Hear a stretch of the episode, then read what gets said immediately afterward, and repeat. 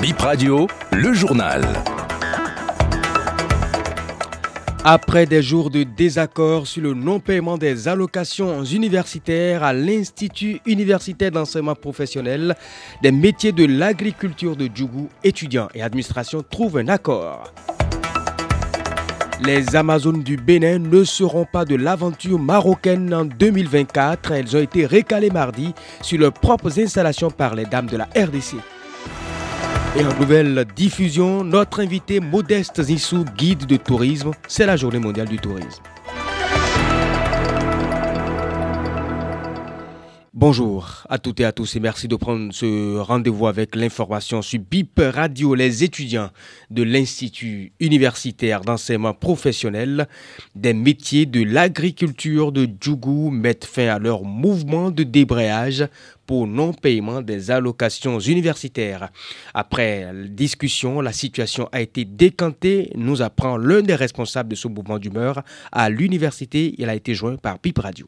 Euh, au cours de cette rencontre, les autorités nous ont euh, rassuré que le gouvernement n'a pas baissé les bras et a pris la situation sérieux et que les démarches sont en train d'être menées pour pouvoir nous satisfaire d'ici peu. Et à travers nos échanges, on a finalement décidé que c'est un problème de, de, manque de communication qui a suscité quand même les camarades à, à, à stopper toute activité puisque c'est pas, je tiens à rappeler que c'est pas grève, juste un mouvement de cessation d'activité afin que les autorités puissent euh, communiquer avec nous parce qu'il y avait manque de communication. À l'heure actuelle, nous avons déjà créé, c'est signé qu'on arrête euh, les mouvements et qu'on reprenne les activités à partir de zéro heure. À la fin de cette séance, euh, les étudiants se sont montrés reconnaissants et présentent aussi les excuses au gouvernement pour la malcompréhension. Suite du drame de Sémé-Craqué, le Conseil des ministres a revu le bilan à la hausse 36 morts et 23 blessés sévères à la date du 26 septembre 2023. Il s'agit de Béninois et de Nigériens. Les enquêtes se poursuivent. BIP Radio apprend de bonnes sources qu'une convocation de la police a été adressée au propriétaire de l'entrepôt. Autre information sur le processus d'identification des corps. Les prélèvements devraient s'achever ce jour pour laisser place aux médecins légistes. Ce mardi, le Conseil des ministres est revenu sur le drame en dévoilant son programme d'insertion et de reconversion des vendeurs du Payor.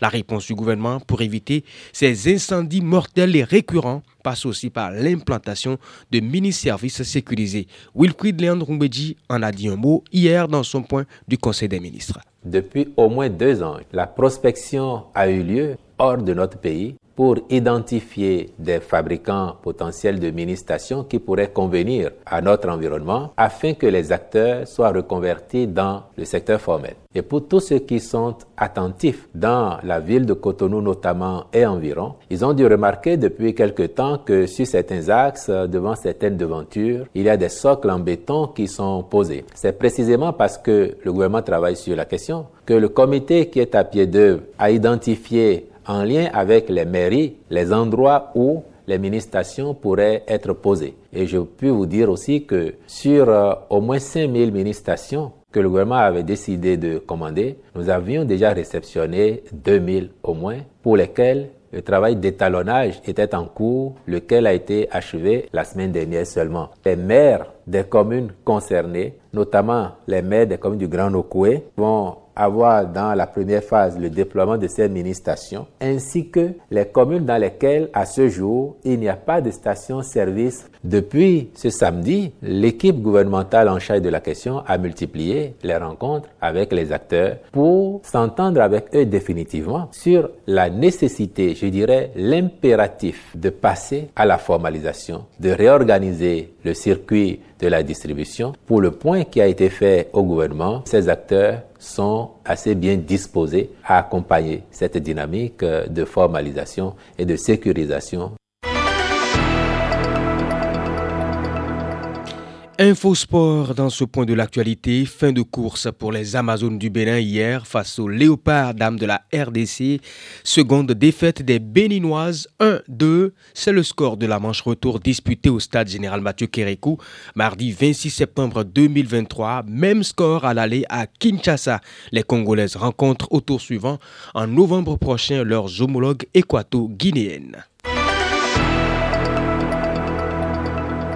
Et pour boucler cette édition, on connaîtra les pays organisateurs de la Cannes 2025 et 2027. Verdict ce mercredi 27 septembre 2023 au Caire en Égypte. Les infrastructures, la logistique et la capacité d'accueil de chaque pays sont les critères d'évaluation pris en compte par les inspecteurs. Pour la Cannes 2025, avec le retrait de la candidature algérienne, il reste trois prétendants à l'organisation.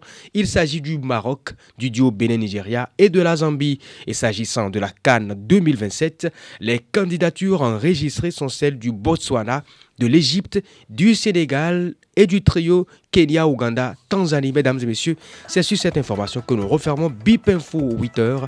Merci de l'avoir suivi.